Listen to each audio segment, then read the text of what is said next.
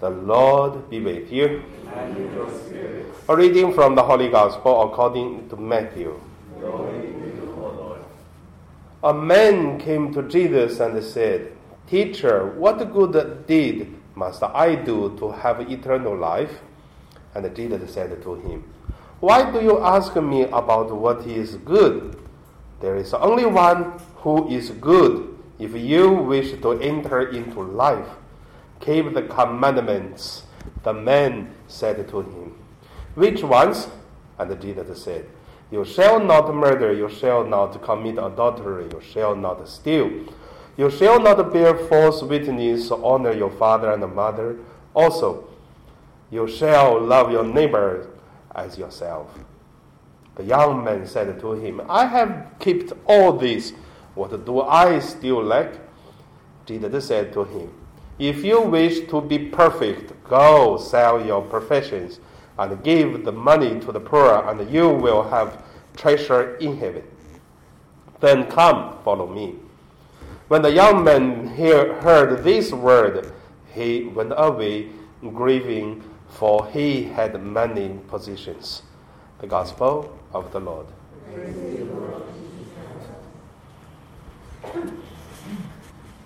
So today my meditation name is uh, Tragic Life uh, with the Young Man. First, let us look at uh, uh, the tragic life, life of a young man. Yesterday, I when we eat lunch, uh, several priests because help us to do Sunday mass, so we eat lunch together.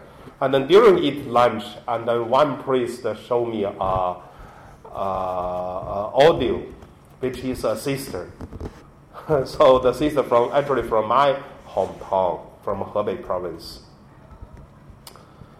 I think that crazy. The, the, the sister is crazy because she uh, announced in the in, on the internet to say which priest is in hell already. I pray for him, and he showed to me he's in hell. Which priest is in hell? Uh, which sister in hell? Which parishioner is in hell? I pray for him. So, and Jesus tell me he's in hell. Such kind of things, which is uh, more than five minutes, more than thirty people, mostly are priests.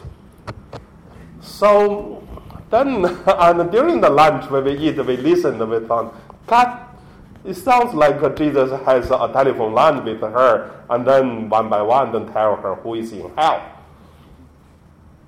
And yeah, you know, even Judas, we don't say he's in hell.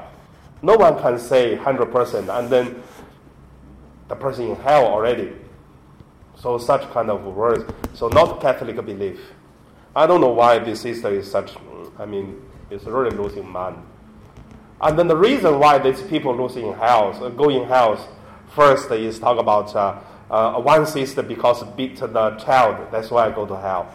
Another priest maybe love watching pornography videos in hell. Or this priest uh, is uh, steal money from the church in hell or that sister is uh, lazy of uh, not do work in hell. Whatever, give lots of reasons. But whatever, after I heard that, I just, uh, in the beginning we are love. But after that, I just feel the most tragic life is this sister. Maybe she really believed that uh, she knows someone in hell she said Jesus appeared to her and then gave so many messages, such things. But that's what I feel. If, I mean, this sister is real, is a sister, but this sister is lo- really losing mind. She becomes sister, I believe she has a vocation, become a sister. She go through the training and then she have been, have a devotion, I believe. But uh, after, at the end, after all these things happen, at the end, her belief become a judgment like a God to tell the people who is in hell. It's really a poor life now. And the people just taking her as, a joke. So that's the tragic life. Second, a tragic life of the young person. If you're going to uh, read the book Confession, that is uh, uh, St. Augustine's uh, write, he wrote this book, and then he, in the meditation, he said, the young man today, in the words of Augustine said, might not saved. You see, use the words. So the holy people normally like uh, normally doesn't like the sister to say already hell already. So, so Augustine said this young man may not save his life. The reason why is if you cannot give up, you may have many positions. You may do not commit big problem, but one day these positions may become a thing block you to become holy, may fall into more temptations. That's the danger. May, if the person do not have a kind of uh, a spirit of uh, uh, become more holier, like in Chinese we say, uh, 逆水行舟咧，不进则退. So like a like a boat in a river, you're against the water to go up. If you don't go up, then you will fall down. So that's the people's life like that. The young person's tragic life, it is she struggle. I mean, he is a struggle. But one day, if he is not a struggle, he can be briefly to walk and the father, No problem. I mean, that's the first point I want to say. Second point I want to say is about uh, the samples of uh, tragic life. I'll give you some samples. It's very interesting to look at. First, the tragic life is uh, uh, Saul, King Saul. Do you know if you're going to define what is a tragedy? The tragedy is a good thing, wonderful thing. It's supposed to really good. At the end, have a bad result. That is a tragedy. So, King Saul, when Samuel found him, he was young, very big, and healthy, and smart. And then that is why God asked Samuel, prophet, to choose him become the first king of Israel. He did great things. The first king, he had a battle with enemies. He win, and he made the kingdom bigger. Everything fine. And then even later on, when he fighting with David, he thought David is uh, going to take over his uh, kingship. But even though the people still taking him well, but at the end, he died, and also he had so many uh, superstitions.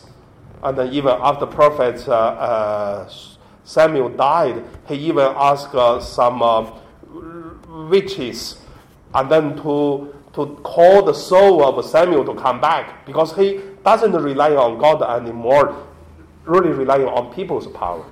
So for whatever, then Samuel, uh, uh, Saul died and with his son. His son also great man, closely the friends with uh, uh, David king. That is why they wrote a song in the Bible to remembering uh, King Saul and also his son. All this we can see such beautiful young boy at the end with uh, this kind of uh, tragedy life. That is what? That is uh, an example. And there is also a better example. What is a better example? St. Francis. St. Francis is very similar with today's the Gospel's uh, young person. This young person uh, he cannot walk up. But uh, Francis, he had a beautiful uh, teenager life. Family is rich, but he can't give up and then become the holiness. And then another, it is uh, the Jesuit uh, uh, founder.